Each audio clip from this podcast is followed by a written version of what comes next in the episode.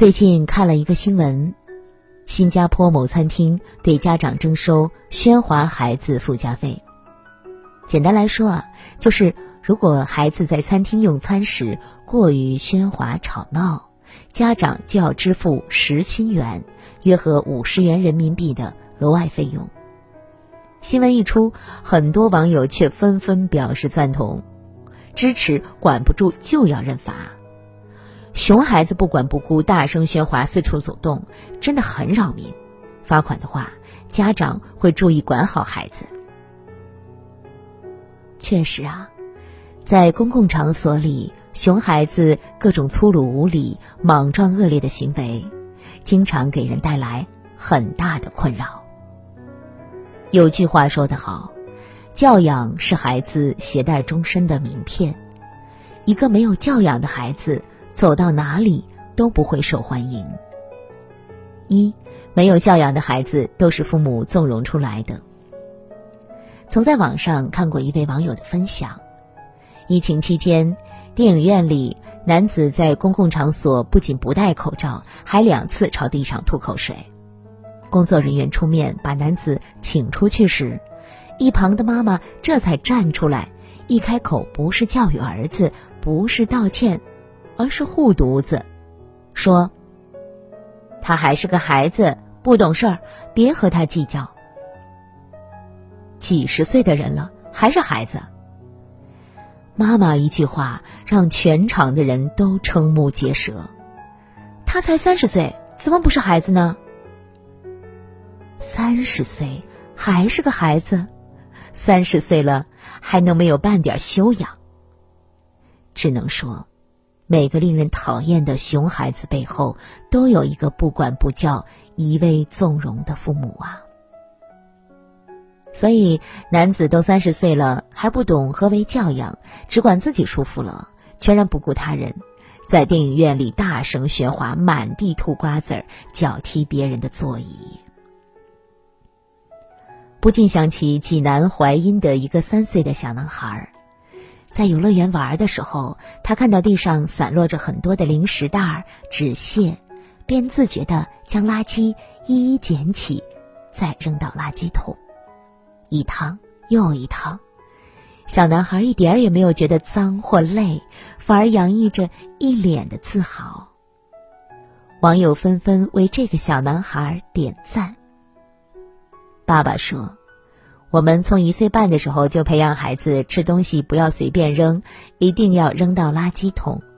所以现在出门啊，他只要看到地上有垃圾，就会自觉捡起扔到垃圾桶里。著名作家高尔基说过：“爱护自己的孩子，这是母鸡都会做的，但教育好孩子却是一门艺术啊。”为人父母护犊子是人之常情。但孩子的成长不仅需要爱，还需要规矩和底线，去约束孩子的行为，塑造孩子的品行。父母的纵容看似庇护了孩子，实则是给孩子喂了最毒的药啊！二，缺失的教养总有一天会报复在孩子身上。网上有个问题：你遇见过哪些没有教养的熊孩子？网友浅若分享了一个真实的故事。他隔壁有个熊孩子，每天早上五点自己起床了，就要把别人也吵醒，不仅大声尖叫，还把东西弄得砰砰响，一直吵到整个楼道的人起床，大家怨声载道，但熊孩子家长从来不管。一次。楼主遛狗坐电梯，熊孩子进来就给他的狗一脚，还朝他吐口水做鬼脸。楼主气急了，当场就给熊孩子两巴掌，还踹了熊孩子一脚。熊孩子妈妈却跑来质问：“你为啥要欺负我们家小孩？他还不懂事儿，你和他计较什么呀？”有了妈妈的撑腰，熊孩子更加肆无忌惮了，不久就把班上一个女孩打受伤，还住院了。熊父母非但不教训孩子，还赖账不赔钱。女孩的哥哥气不过，在熊孩子回家的路上把他拦住，打了一顿，把他打得轻微脑震荡，肋骨骨裂，鼻梁骨断裂，整个脸都肿了。最后还把他扔进了垃圾桶，盖上盖子，直到被环卫工发现。一个没有教养的孩子，父母可以纵容他，但是别人不会由着他，社会更不会惯着他。孩子缺失的教养，总有一天会以更惨烈的方式报复在自己的身上。就像新闻里的熊孩子拿水往亲戚的钢琴键上倒，孩子父母不道歉，还反说好心帮忙洗琴。亲戚不好发火，便夸熊孩子干得好。熊孩子再接再厉，在商场用可乐洗了一架六十多万的进口钢琴，被索赔十九点八万折旧费。就像天天偷邻居外卖的熊孩子。父母不管，邻居就点了三个变态辣的蛋挞，直接把熊孩子拉进了医院。毁掉一个孩子最快的方式是什么呢？惯着他，让他越来越无法无天。惯子如杀子啊！父母不舍得教育孩子，社会就会替你狠狠教训。不舍得熊孩子早吃苦，往往会吃更大的苦。三，有些道理父母不教，孩子永远学不会。前不久，一位母亲的怒吼火上了热搜。在大连开往北京的一趟高铁上，一个小孩子一直很吵闹，同车厢的一名女乘客实在受不了了，就上前进行劝阻。万万没想到啊！小孩的母亲不去管教孩子，反而回怼那名女乘客：“他才三岁，他听不懂道理。你有本事你来管，反正我控制不了他。你这辈子啊，别生孩子了，生孩子都被你带死了。”三岁的孩子或许不懂什么是教养，但父母粗鲁的语言、恶劣的行为，无不在给孩子做最差的示范和影响。很多时候，父母总以为孩子小不懂事，活泼调皮是天性，不应该太计较，长大了就好了。其实不然，在教育学领域，三到六岁通常被称作潮湿的水泥期，这是孩子可塑性最强的时期，也是性格形成、习惯养成的关键时期。七到十二岁则被称为正凝固的水泥期。即这一时期，孩子的性格、习惯等一旦形成，孩子长大后将很难再更改过来。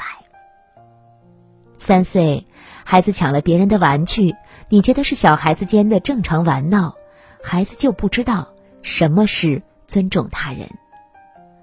五岁，孩子在电影院里大声喧哗吵闹，你没有制止，孩子就不会知道什么是遵守规则。七岁。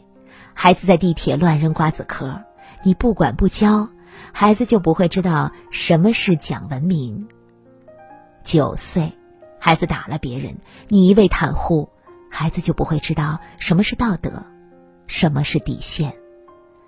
再往后啊，十一岁、十四岁、十八岁等等，他越来越肆无忌惮，漠视规则，挑战别人的底线，就像游荡在悬崖边的赌徒。随时都可能搭上自己的一生啊！有些道理父母不教，孩子永远学不会；有些行为父母不约束，孩子就会习惯成自然。为人父母，把孩子培养成一个有教养的人，才是对他最大的负责。四，父母的修养决定孩子的教养。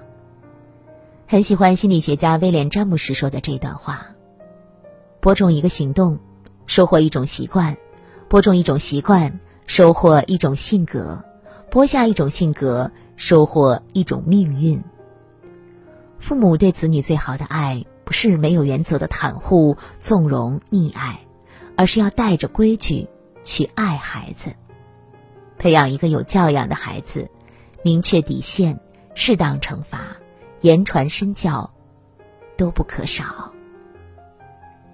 有一位父亲在儿子还小的时候就给他立下了很多规则：出门在外不能随地乱扔垃圾，公共场所不许大声喧哗，跟人说话之前要根据年龄、身份礼貌称呼对方，不小心打扰到了别人，一定要及时道歉，学会礼貌用语，要遵守交通规则，不闯红灯，守秩序。一开始，儿子虽然会常常忘记，有时还违反规则，但父亲每次都温柔而坚定的指出来，陪他改正。如今五岁不到的儿子见人就问好，坐电梯时从不乱按楼层按钮，会先等别人先进出，会主动帮老人拿东西，谦让比自己小的孩子。康德说。法律是道德标准的底线，这条底线看得见、摸得着。对于孩子来说，父母定下规则就是给孩子明确底线。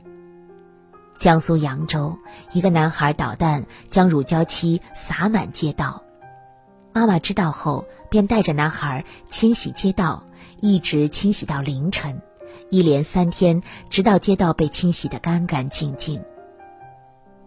复旦大学钱文忠教授说：“孩子毕竟不是成年人，孩子必须管教，必须惩戒。